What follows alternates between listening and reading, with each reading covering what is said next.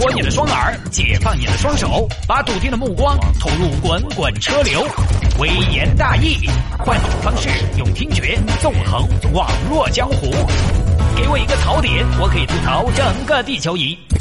以下内容仅代表主持人个人观点，与本台立场无关。有听众朋友在微信上给我留言说：“探哥，怎么样才能在你们的电台里面点歌？”这位朋友，怎么样都不能在我们的电台里面点歌。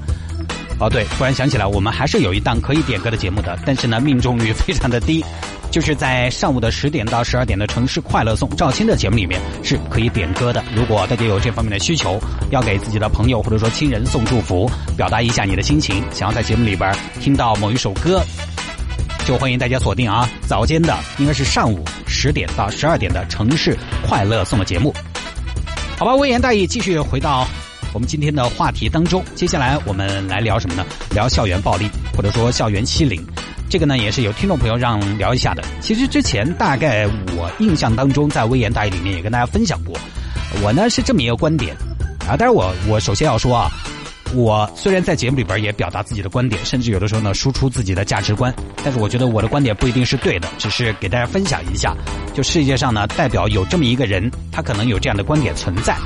我们的观点不停的碰撞，不停的交融，最后达到灵与肉的合体。听起来怪怪的啊，呃，反正我表达一下自己的观点吧。我的观点不一定对啊，我是这么个观点：校园暴力，至少我目前在现有的法律框架之下。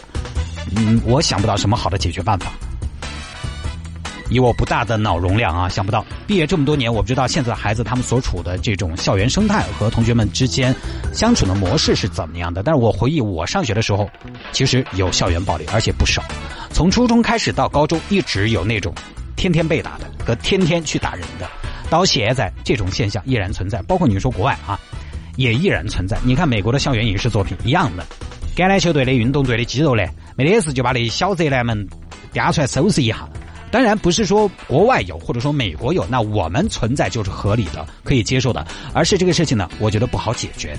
前段时间呢，有个媒体发表了观点，说校园暴力，学校应该有所作为，老师应该有所行动。我觉得这位编辑一看就没超过社会，老师和学校他始终只管到学校里头，出去了呢。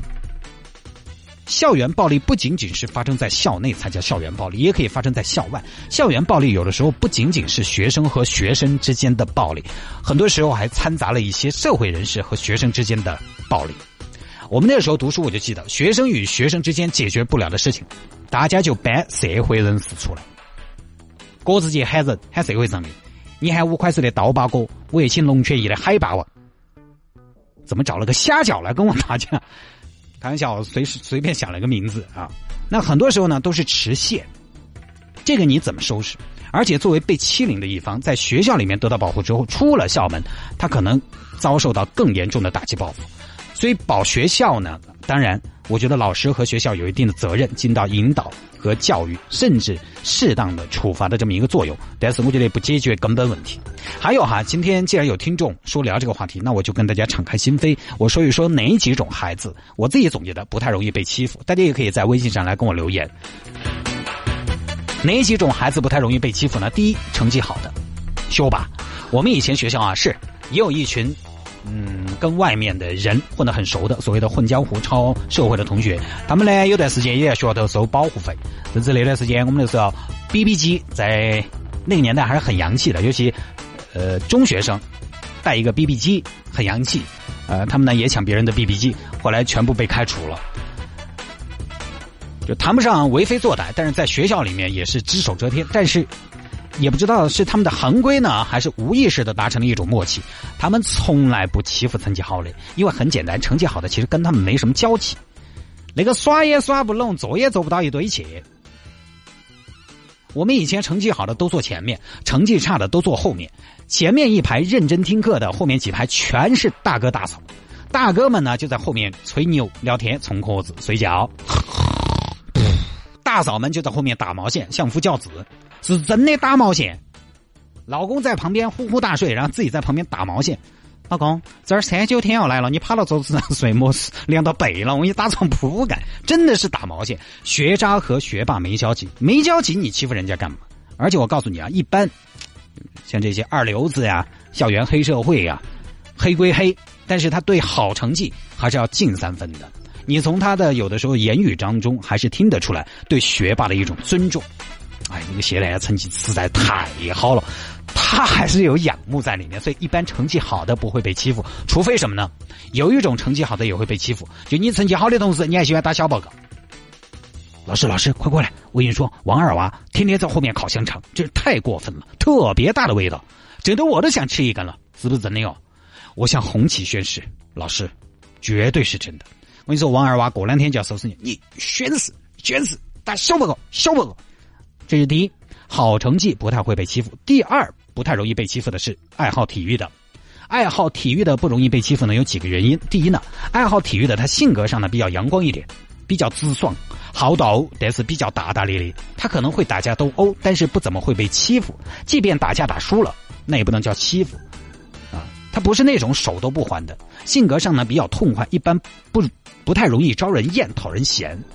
就是当年我上学的时候，很多体育好的孩子们打架之后都成为了朋友。第二呢，很重要的一点是爱好体育的，他有组织，他有组织，他有团队。你参加集体项目总要有队友吧，总有小伙伴嘛。你在足球队，那这个足球队就是你的组织，恰好这个组织里面全都是精力旺盛的小朋友。我记得我们高中学校搞足球联赛，每年都是以打架而告终。当你所在的组织是个火爆的组织的时候，当你所在的组织成了暴力的实施者的时候，从某个角度来说，你好像就安全了。大家听我这个意思呢，收音机前应该有很多朋友皱起了眉头，说：“大哥，你这是忽悠同学们加入组织啊？”我不是，我只是实事求是的说出以前我们那个学校里面的生态。你不一定非得要加入组织吗？我提供了两种方案，你为什么不去做那个成绩好的那个呢？而且不吹不黑，体育生运动队也不是那种莫名其妙就要动手的。第三，不太容易被欺负的是哪种呢？默默无闻的，成绩也不好，体育也不爱，运动会没有他，三好学生也没有他。平时呢不开腔不出气，但是他比较普通，他不会更弱，他比较普通。上课就睡觉看漫画下五子棋，下课就走，上课就来。班上呢多他一个不多，少他一个不少，这种也不太容易被欺负，因为他完全没有存在感，就像空气一样存在。你会把空气莫名其妙揍一顿吗？反正我今天稍微在脑海里想了一下，这几种人确实在学校里边不太容易被欺负。成绩好的、爱好体育的、默默无闻又不讨厌的。好，接下来我又来说一下在学校里边容易被校园暴力选中的孩子。首当其冲的就是没得组织，但是又很活跃的。这种活跃呢，不是表现在成绩上或者其他业余爱好上，呃，也不是多么的愿意呼朋引伴啊，出去交友社交，而是体现在吹牛踢劲上。用四川话说就是要不完了，有点跳，有点高调，爱出风头。我们以前有同学就是这种性格，他是什么呢？一踢球他就起范儿，装酷，然后又抓了一边，大门，哎呦我的我的的，哎该打外脚背的，装酷啊。哼 哎呦，我的我的脚崴了一下，这个场地太撇了。本来又抓的一般，随时感觉很专业，球星哎，经常冒皮皮，打篮球也是。你懂吗？只要你一出手，我就晓得你这球有没得。为什么呢？因为我会看抛物线，看抛物线就晓得有没得。你会看抛物线？你是物理课代表吧？哎，不对，抛物线好像是数学，数学课代表。反正随时就是这种状态，随时起范儿，这种特别容易被打。如果你有组织呢，稍微好一点；如果你是孤家寡人，就特别容易被欺负。现在我的这个同学，他还在老家跟当年打他的同学们一起踢球。我有次问了其中一个同学说：“哎，那谁谁谁现在改变大不大？”因为在我上学的时候，我现在提起他，我最大的回忆就是他各种被打。我就问了一下，这么多年了，这个人就是性格有没有变化，怎么样了？结果我那个同学说：“老样子，一抓球就欺负人，还是没怎么变。只是呢，曾经打他的人变了，看了也就。”哎呀，是这么个性格，算了吧。都三十多岁人了，你何必呢？而且你现在啊，打人是有法律的。再说呢，以一个成熟人士的眼光来看，我们理性的说，公平的说，人家起个范儿怎么了？装个酷怎么了？说回来，这是第一种容易被欺负的，爱出风头又没组织。当然，话说回来，呃，如果你是爱出风头，你在组织里面其实也会被排斥。你不要看啊，校园里面那些拉帮结派的，用我们大人的眼光来看，就觉得人家就是一群乌合之众，散兵游勇。但我告诉你，这些团伙内部他们的等等级制度是非常森严的。大哥就是大哥，你挑战狠了，在外头没得事，内部都要收拾你。所以这一点爱出风头，其实在哪儿都不讨人喜欢，因为你惹人嫉妒。你在朋友圈天天豪车名表，你看下你那里屌丝朋友们心头爽不爽？于理来说，这种嫉妒和排挤是不对的，但是呢，它确实有客观存在，是人类这个群体的共性，所以爱出风头容易被欺负，除非你就是什么呢？你就是引领风云的人物。第二种容易被欺负的是跟大多数人不同的人，他跟我前面说的默默无闻的普通的人还不一样，他是不同。比如说，全班平均身高一米五，你只有一米三，你容易被欺负；你如果有一米八，也容易被欺负。你不要觉得一米八就不容易遭哦。以前初中我们班上最高那一个就是经常被捉弄、被打的。按道理说他不应该成为受害者的，因为个子在那儿管着。你只要自己够强硬，其实不会怎么欺负你的。因为其实小娃他都是四肢都尖软的，你人都是这个样子的。他欺负你的成本高，找不到那种居高临下的感觉，自己就退避三舍了。但是问题就在于高个子他本身出了问题。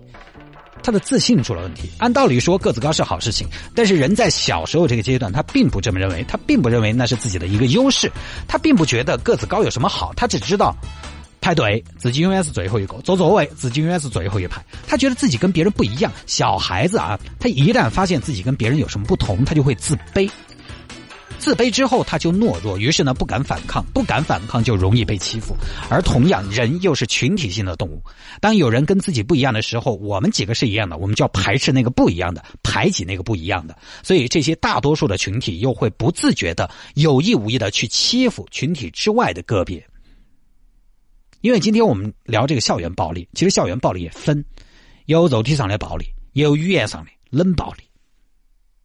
即便他没有对你动手，但是嘴巴上、态度上都把你归为异类。他不打你，但是他说起你就嘲笑挖苦。包括当年我们班上的好成绩，说起班上不一样的那些同学，都一样的，牙尖齿怪的，容易被打的。我个人总结的就这么两个群体：爱出风头和不一样的。当然，我总结的是男生，因为现在很多校园欺凌事件又涌现出一种新的现象，是发生在女生之间。我就不知道是为什么了。女生的世界我有没有进去过？